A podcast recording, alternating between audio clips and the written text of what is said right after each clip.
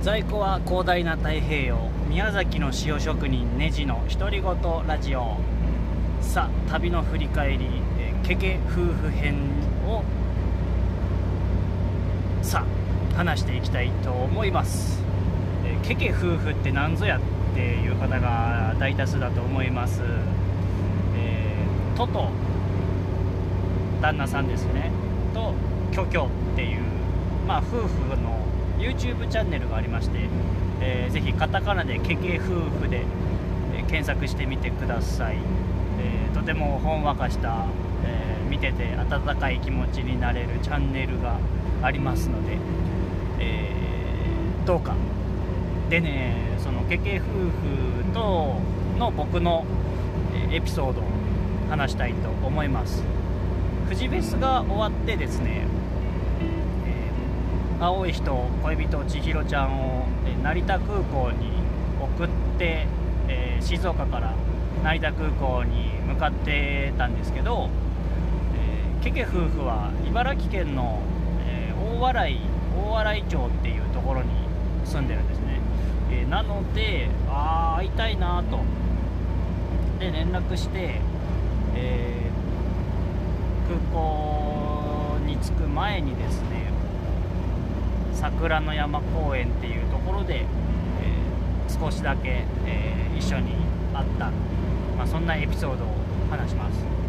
出会いがですねこれもまた西野昭弘さんキングコング西野昭弘さんのつながりで出会った人でですね。旦那のトト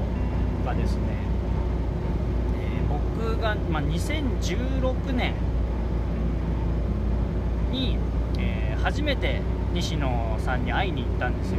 それが「煙突町のプペル」っていう絵本の初めての光る絵本展。それが、えー、原宿であったんですよ。セゾンアートセンターっていうところで初めての光る絵本展があって、えー、それにですね中島真央君っていう10歳の哲学者なんて見てる知ってる考えてるっていう哲学書がですね、えー、ベストセラーになってたりとか、まあ、そういう、えー、バオ君がクラファンのリターンで30万円で西野さんとイベントができる券みたいなものを買ってですねその光る絵本店の個展会場の地下でバオ君と西野さんのトークショーがあったんですよ。2016年のあれ11月かな。それに僕は宮崎からこれは行かねばならぬっつって。当時はですねまだ東京に足を運ぶとか宮崎を出るっていうことに対しても全然そんな人生ではなかったんですよね。ほとんどこう家から出ないしあんま遠出もしない。なるべくお金も使わないみたいななんかそういう暮らしだったんですけど本当その人生を変えるきっかけぐらい、えー、の出来事だったんですけど、まあ、その時にその会場に、えー、トトが、えー、いましてそんで出会ってですねで意気投合してすごい喋ってたんですよ、えー、でですね僕は相変わらず予定を決めずに何日ぐらいだっけな、まあ、34日1週間分かんないけど、まあ、東京滞在してたんですけどその日初めて会った時にすごい語ってで彼はそのまま茨城に帰ったんですよね。で僕はホームレスのように東京に滞在していてそんな中トトがまた連絡くれましてどうしてもどうしてもネジさんもう一回会いたいって連絡くれまして。ええー、嬉しいななんて思って。まあ多分じゃあここら辺にいると思うから見つけてとか言って。ウォーリーを探せばりの、えー、ネジを探せと。いつどこにいるとかって約束することができないんですよね社会不適合者感が満載で。でまあそんな感じで、えー、次の日だか次の次の日だかわざわざまた茨城からね2時間ぐらいかかるんじゃないのかな。会いに来てくれて、えー、その時、まあ、まだ結婚はしてなかったですけど許可も連れてきてくれてですね。まあそんな感じで出会いは2016年からだったんですよ。でそんな、えー、ケケ夫婦はですねまあそのトトが断るごとに僕に会いに来てくれたんですよ、僕まあ親父の実家が茨城の超山の中で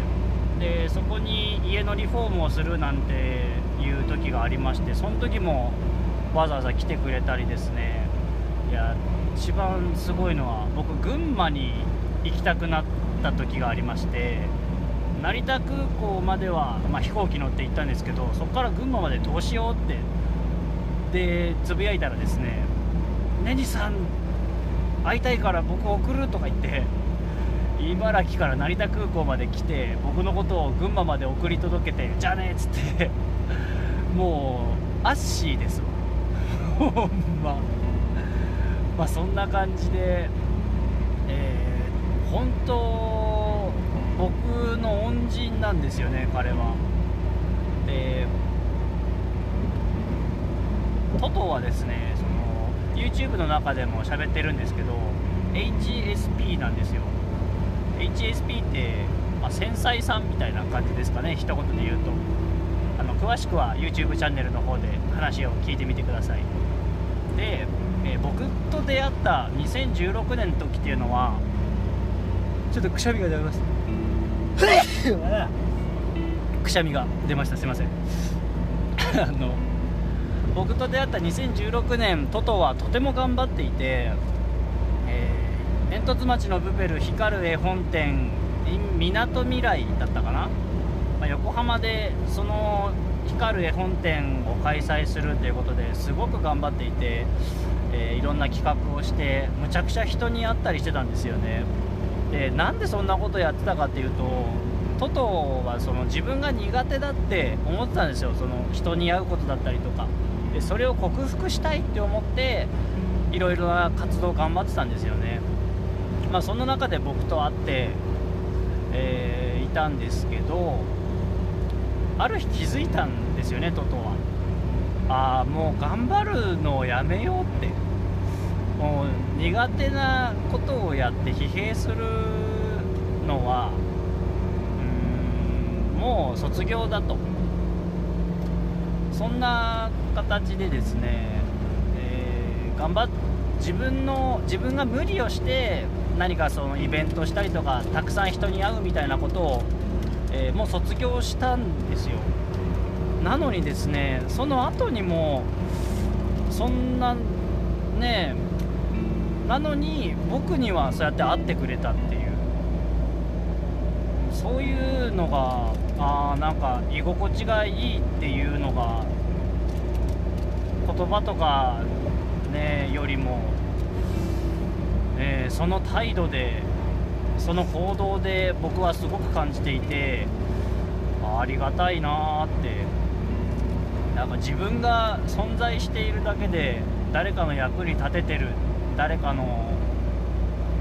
なんか生きる希望になってるって思えたんですよね僕。そのトトの存在によって。で僕は僕でそういうトトから優しさや恩恵を受けているので僕の中でもとても恩人でありがたいなと思っていました。で予定も決められないし人に連絡するのが、えー、苦手な僕なんですけど、えー、恋人青い人千尋ちゃんも、えー、ケケ夫婦のチャンネルがすごい好きで、えって言ってくれてたからもうぜひ2人で会いたいなって思ってたのでやったこれはもしかしたら会えるんじゃないかとまあ、突然だったんですけど「明日何やってんの?」っつって そしたら「会える!」とか言ってで大洗からまた成田までわざわざ来てくれて、えー、そんな2人のために、えー、2人のため2人だけのために塩写真展を、えー、開催して、え見てもらって本当わずかな30分ぐらいしかなかったけど、えー、ありがたい温かい時間を過ごすことができました、えー、旅のエピソードケケ夫婦編これにて終わりです。あの皆さんぜひ、えー YouTube でケケ夫婦検索してみてください。バイバーイ。